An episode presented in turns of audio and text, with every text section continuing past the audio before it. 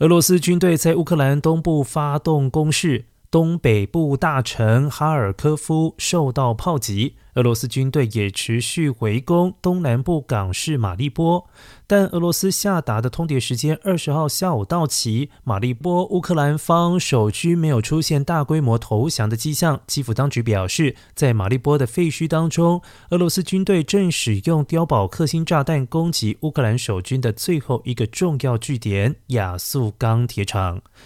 乌克兰政府誓言，马利波守军永远不会投降，而且乌克兰参谋总部指出，亚速钢铁厂的战斗仍然在持续当中。乌克兰也宣布，计划二十号派出九十辆巴士由马利波撤离六千位平民，并且宣称已经跟俄罗斯就建立人道走廊一事达成初步的协议。马利波市长波陈科也敦促当地居民赶快撤离。